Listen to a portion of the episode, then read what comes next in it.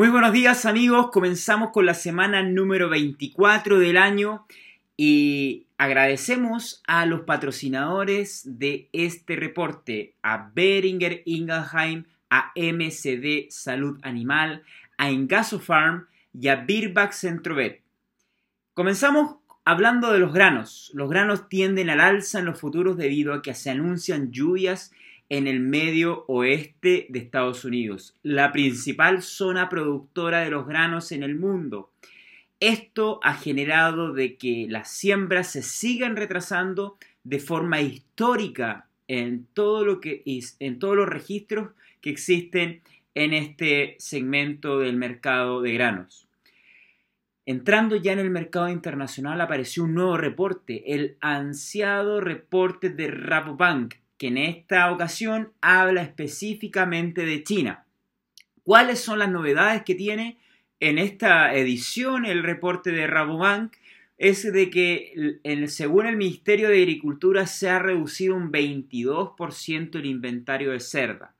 Por otra parte, comenta de que entre abril y mayo de este año los precios estuvieron un poco estancados en China. De hecho, si miramos eh, en el link de 3 las cotizaciones de este mercado, se puede ver de que si bien las, las cotizaciones tendieron a disminuir y aumentar un poco, se debió a que China puso carne congelada que tenía almacenada con el objetivo de que antes de que los mataderos liberaran la carne que venía eh, sacrificándose o beneficiándose en, los últimos, en las últimas semanas, antes que se liberara, tenían que estos mataderos implementar una detección de la peste porcina africana en la carne.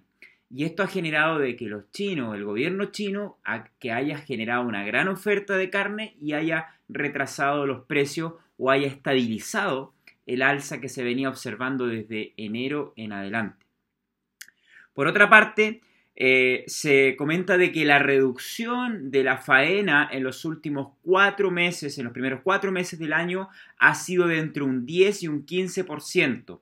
Así también el consumo de cerdo, de carne de cerdo en China, se ha reducido en esta misma cantidad. Por tanto, la oferta y la demanda se encuentra igualada en cuanto a número de sacrificios y, porcentaje de reducción de eh, el consumo.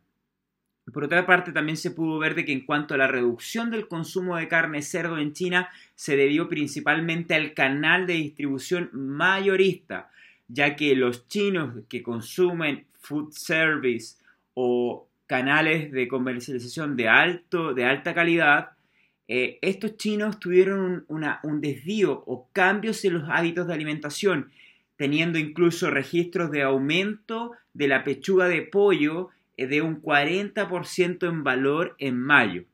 Los canales de distribución menores o minoristas tuvieron, no tuvieron perdón, un aumento o una disminución significativa, sino más bien se quedaron igualitarios. Por tanto, no sufrió eh, una, un problema este canal.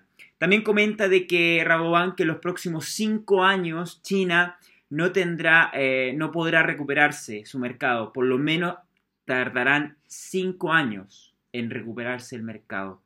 Y la tendencia es que la carne de cerdo reduzca su consumo. Recuerden que China consume aproximadamente entre 50 y 55 kilos de carne de cerdo per cápita. Por tanto, la tendencia en los próximos años es que se reduzca. Sin embargo, siempre va a ser la carne más consumida en este país. La tendencia entonces es que otras carnes sean a las que aumenten, principalmente la de pollo, y la carne de vacuno también eh, en los segmentos de, de consumidores de alto poder adquisitivo.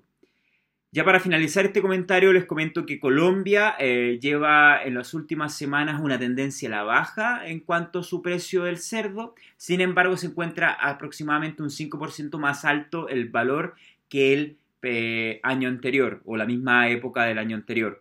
También comentarles que las importaciones, amigos, han ido disminuyendo. Si bien eh, en el consolidado hasta la fecha, los primeros cinco meses del año, eh, existe un aumento de las importaciones respecto al mismo periodo de, los primeros cinco años, meses del, 2018, de un, aumento, un aumento de 3,7%. Pero en los últimos dos meses, amigos, en Colombia ha ido a la baja la importación. Esto es una gran noticia para los productores de cerdo. Enero y febrero fue de aumento significativo, 40%, 45% de aumento de las importaciones respecto al mismo, a los mismos meses del año anterior.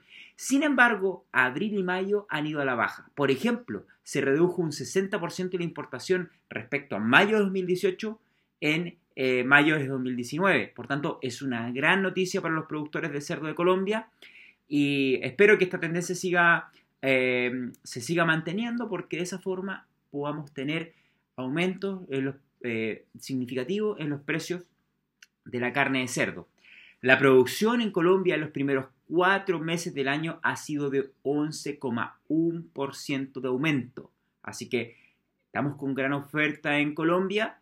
Por tanto, si reducimos las importaciones, vamos a tener una oferta nacional donde el consumo se desvíe principalmente hacia la producción de Colombia.